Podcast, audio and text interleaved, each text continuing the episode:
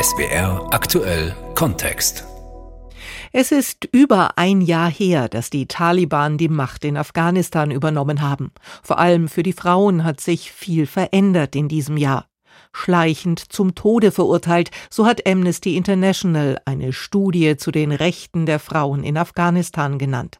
ARD-Korrespondentin Silke Dittrich war in Afghanistan und hat Frauen dort befragt, wie sie jetzt unter der Herrschaft der Taliban leben. Darum geht es in diesem SWR aktuell Kontext. Eine Koranschule für Mädchen am Stadtrand von Kandahar. Rund 400 Schülerinnen lernen hier bis zu fünf Stunden am Tag. In verschiedenen Klassenräumen rezitieren sie die Suren des Korans. Die Schuluniform, ein langes Kopftuch eng um das Gesicht gespannt, weite lange Hosen in hellem Orange. Unterrichtet werden die Mädchen vor allem von Frauen. Direktor der Madrasa ist allerdings ein Mufti, also ein islamischer Rechtsgelehrter. Abdul Rahman sagt, er sei kein Mann der Politik, sondern eher der Religion, aber die Machtübernahme der Taliban begrüße er schon. Als das Islamische Emirat das Land übernommen hat, sind auch unsere Schulaktivitäten größer geworden. Wir haben nun auch Kinder der Taliban bei uns. Mit der neuen Regierung ist es für uns friedlicher geworden. Sie lassen uns gewähren. Die alte Regierung hat uns öfter mal ausgefragt über unsere Schüler und unsere Lehrer. Das Islamische Emirat, das die Taliban nun im Land installiert haben, sei besser für alle Menschen in Afghanistan, sagt der Mufti. Ein Gottesstaat, der im Namen der Scharia Recht spreche und islamische Regeln aufstelle. Dazu zählt der Leiter der Mädchenschule auch, dass Frauen generell nicht außerhalb des Hauses arbeiten sollten. Sie haben so viele Aufgaben zu Hause zu erledigen. Nach den Kindern schauen, die Wäsche für den Mann erledigen, kochen. Eine zusätzliche Arbeit ist eine Last für Frauen. Sie sollten die Königinnen des Hauses sein, wohingegen der Mann sich um die Belange außerhalb des Hauses kümmert. Die Taliban wollen nicht, dass sich Männer und Frauen gemeinsam außerhalb der Familie irgendwo zusammen aufhalten. Im öffentlichen Raum schwebt ihnen eine komplette Trennung der Geschlechter vor. Das gelte vor allem auch in Sachen Arbeit, sagt Abdul Rahman, wenn es sich nicht vermeiden lasse, dass Frauen für Frauen arbeiten.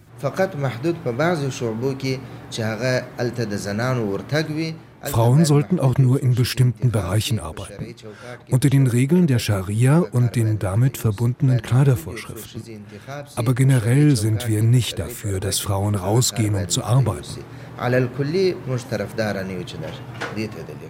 Bestimmte Bereiche, in denen Frauen arbeiten sollten, wären zum Beispiel in der Medizin. In vielen Teilen des Landes gehen Frauen nicht zu Ärzten, weil die Tradition das nicht zulasse oder nun auch von den Taliban nicht gewollt ist. Frauen werden auch in Zukunft bei Sicherheitskontrollen benötigt oder als Lehrerin. Die generelle Ablehnung von Frauen in Berufen oder der Öffentlichkeit zeigt sich deutlich nach nur einem Jahr im Islamischen Emirat. Keine einzige Frau sitzt mit in der Regierung, sie dürfen nicht mehr in Filmen auftauchen, ihre Gesichter nicht mehr auf Werbeplakaten gezeigt werden. Stattdessen haben die Taliban Schilder aufgehängt, auf denen die Burka oder ein Ganzkörperschleier abgebildet sind. An diese Kleidervorschriften sollen sich Frauen im Land nun halten. Auf der Kinderstation im Mirwais Krankenhaus in Kandahar arbeiten noch Männer als Ärzte, obwohl hier vor allem Mütter und Großmütter mit den Kindern hinkommen.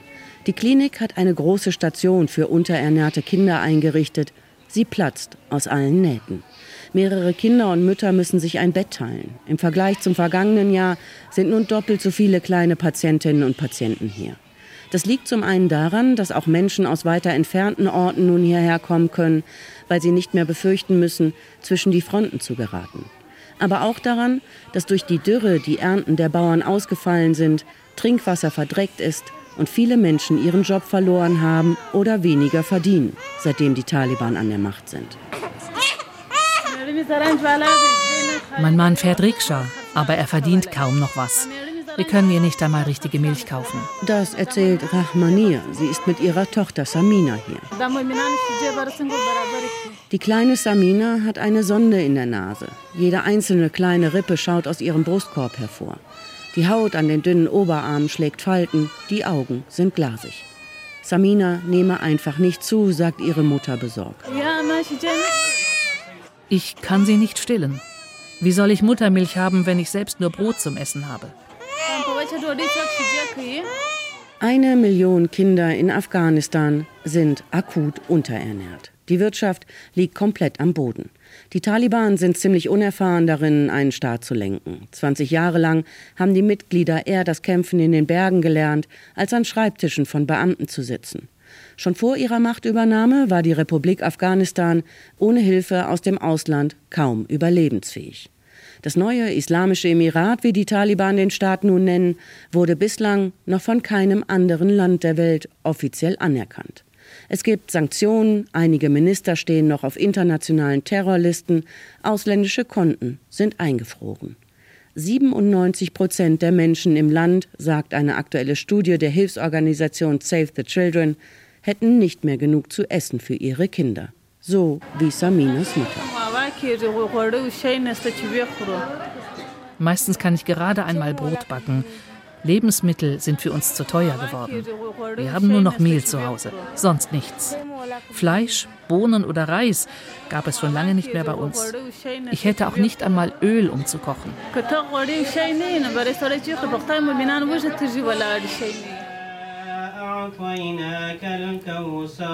Bevor Abdul Rahman Tayebi zum Gespräch bereit ist, stimmt sein Mitarbeiter erst einmal ein Gebet an. Tayebi ist der Direktor vom Ministerium zur Förderung der Tugend und zur Verhinderung des Lasters in der Provinz Kandahar. Mit der Gebetskette in der Hand sitzt er auf dem Sofa in seinem Büro in einem weiten langen Hemd, das sich trotzdem noch anspannt über seinem fülligen Bauch. Den Blick stur geradeaus verkündet er stolz, dass er die Anweisungen aus dem Ministerium aus Kabul bereits umgesetzt habe.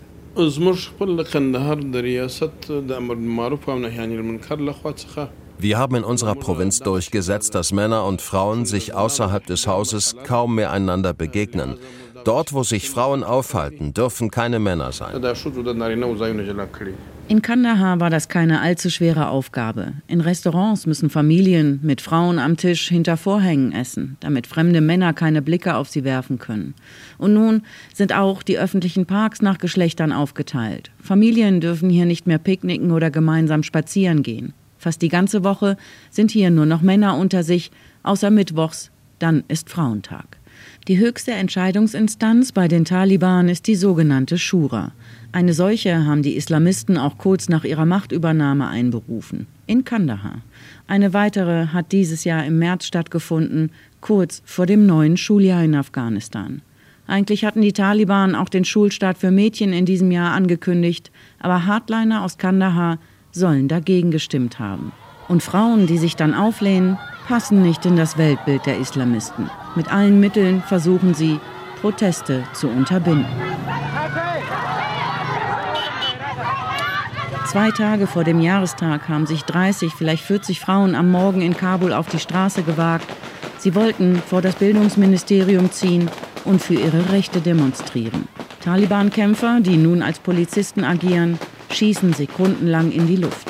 Ein grausames Feuerwerk, mit dem sie Macht demonstrieren wollen. Panik bricht aus. Die Taliban verhaften einige Frauen und auch internationale Journalistinnen und Journalisten. Bilder und Videos der Protestaktion löschen sie von den Handys, halten die Frauen und Medienleute mehrere Stunden in Gewahrsam. Erst am Abend lassen sie ihre Gefangenen wieder frei. Niemand wurde verletzt, bis auf die Rechte der Frauen und die der Medien, die darüber berichten wollten. Die Sorgen über solche Menschenrechtsverletzungen, die vor allem vom Westen geäußert werden, wiegelt Tayebi ab. Sie sind besorgt über die Zustände in meiner Heimat. Das ist Ihre Perspektive als Ausländerin. Aber ich lebe in diesem Land und ich will mein Haus und meine Heimat so gestalten, wie ich es für richtig halte.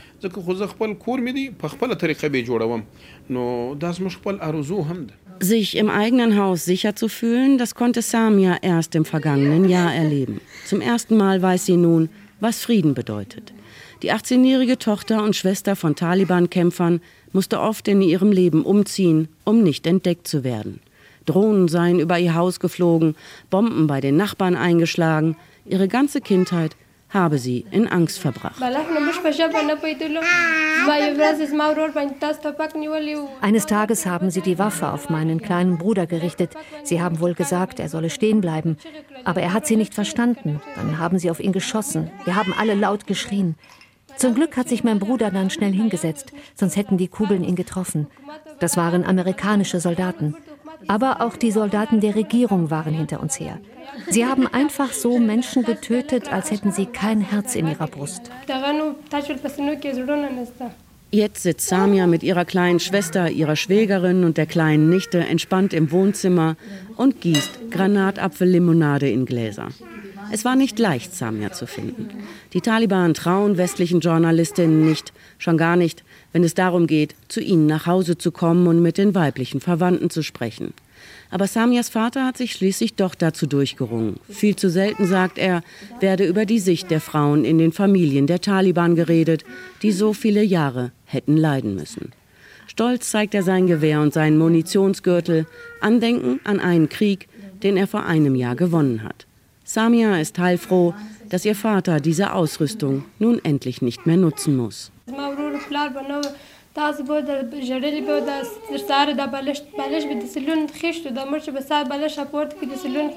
Wenn mein Vater und mein Bruder so lange im Kampf waren, hat meine Mutter nur geweint.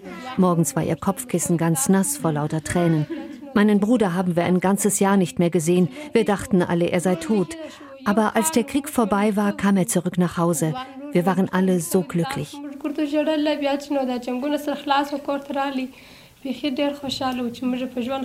Nun bereitet sich Samia auf ihre Hochzeit vor. Sie kramt ein langes Hemd hervor, das sie gerade bestickt. Ein Geschenk für ihren zukünftigen Ehemann.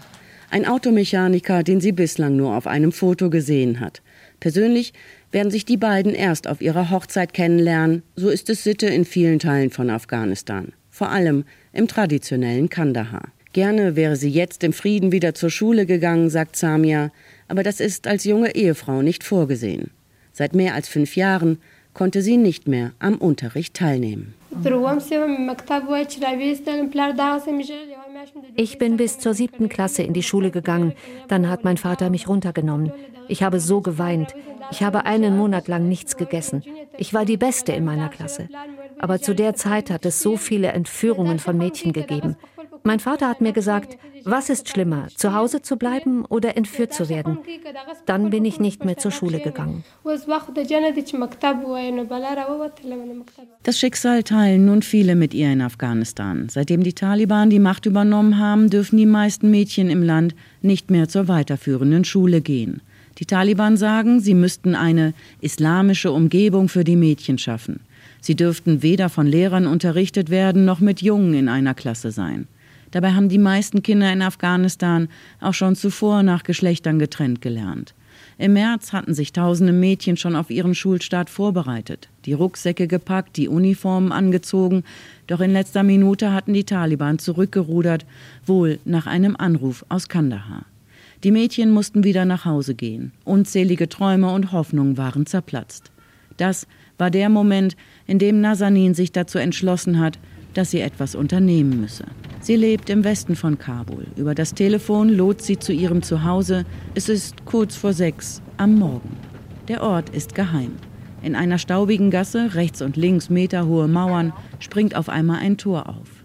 Dahinter im schattigen Hinterhof ist auf einer erhöhten Terrasse eine blickdichte Zeltplane gespannt. Die geheime Schule von Nazanin. Unterricht zu geben ist sehr gefährlich, für mich, aber auch für meine Schülerinnen, natürlich auch für meine Familie. Deswegen hatte ich am Anfang auch ziemlich große Angst. Aber wir sind sehr vorsichtig. Dennoch, wir wissen nicht, was deswegen noch auf uns zukommen kann. Aber selbst wenn es gefährlich ist für uns alle, wir können einfach unsere Träume nicht aufgeben. Als die Taliban in Kabul einmarschiert sind, hat sich Nazanin mit ihren Schwestern bei der Oma versteckt. Tagelang seien sie nicht aus dem Haus gegangen. So viele Gerüchte waren im Umlauf. Die Taliban würden junge Mädchen aus den Häusern holen und sie zwangsverheiraten. Nazanin hatte noch nie in ihrem Leben einen Talib gesehen. Die fahren jetzt seit einem Jahr auf dicken Jeeps und mit Waffen durch ihre Stadt. An jeder Ecke ein Taliban-Kontrollposten. Ich begegne oft den Taliban auf der Straße. Sie halten mich an, weil ich mein Gesicht nicht verhülle, stellen Fragen über meine Freunde, sie checken mein Mobiltelefon. Deswegen speichere ich fast nichts mehr darauf. Nach einigen Wochen ist Nazanin geflohen. Illegal, nach Pakistan. Doch ohne Pass, ohne Aufenthaltsgenehmigung und ohne ihre Familie wollte sie dort nicht bleiben. Als die Taliban die Schulen für Mädchen weiterhin geschlossen hielten, ist sie zurück nach Afghanistan. Nächtelang hat sie über Büchern gehockt und Lehrmaterialien zusammengesucht. Für Englisch, Mathematik oder Chemie. Nun steht sie jeden Morgen um 5 Uhr auf, damit wenigstens einige Mädchen sich weiter fortbilden können. با اینکه کلاس ها رو صبح زود گرفتم به دلیل که خودم خب باید Wenn ich die Mädchen sehe mit all ihren Ambitionen, weiß ich, ich muss sie weiter unterrichten. Ich starte den Unterricht so früh am Morgen, weil ich danach noch zu meiner Ausbildung gehe. Das ist alles sehr ermüdend. Ich weiß, dass ich eigentlich einen Job suchen sollte oder meiner Mutter zu Hause helfen sollte. Aber dann sitzen da diese Mädchen. Wenn sie schreiben, wenn ich sehe, wie glücklich sie sind, das gibt mir so viel Hoffnung, dass sie auch eine Zukunft haben werden. Und das hilft mir weiterzumachen. Die Energie dieser Mädchen überträgt sich irgendwie auch auf mich selbst. Nach und nach trudeln die Mädchen zum Unterricht ein. Vor der Zeltplane schlüpfen sie aus ihren Schuhen und treten in ihr heimliches Klassenzimmer. Ich habe schon Angst vor den Taliban, wenn ich hierher komme, sagt Zainab, aber wenn ich hier im Klassenraum bin, dann bin ich so glücklich. Eigentlich wäre sie nun in der siebten Klasse. Nazanin unterrichtet Mädchen von 13 bis 16 Jahren jeden Wochentag ab 6 Uhr morgens. Heute schreiben die Mädchen einen Chemietest. Es ist mucksmäuschenstill im Raum. Sie hocken weit auseinander verteilt auf dem Teppichboden, damit keiner abschreiben kann. Dann ziehen sie Linien mit Buchdeckeln auf ihre Zettel und legen los. Katera ist als erste fertig. Sie wäre nun auch schon in der achten Klasse. Die Taliban haben jahrelang in den Bergen gelebt, sagt sie hier. Es ist deprimierend zu sehen, wie sie mit den Leuten umgehen, vor allem mit den Mädchen. Sie haben ein völlig patriarchales Weltbild. Die Eltern hier in der Nachbarschaft irgendwo im Westen von Kabul aber setzen nun alles auf die Lehrerin Nazanin. Sie wollen, dass sich ihre Töchter fortbilden können und gehen dafür das Risiko ein, dass sie von den Taliban erwischt werden könnten. Ihr bleibe keine andere Wahl, sagt Nazanin, denn sie glaube fest daran, dass sich die Situation in ihrem Land auch wieder ändern werde.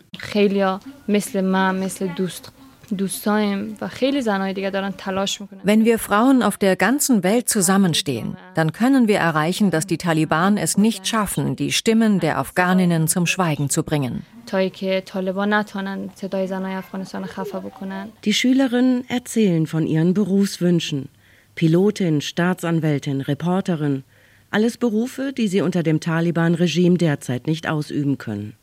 Aber jedes Mal, wenn die Mädchen zur Tafel schauen, sehen Sie gleich daneben ein Bild, das Nazanin dort aufgehängt hat. In großen Buchstaben steht darauf geschrieben hofft, träumt und glaubt. Und das war der SWR aktuell Kontext zum Thema Frauen in Afghanistan ein Jahr nach der Machtübernahme der Taliban. Ein Feature von Silke Dittrich.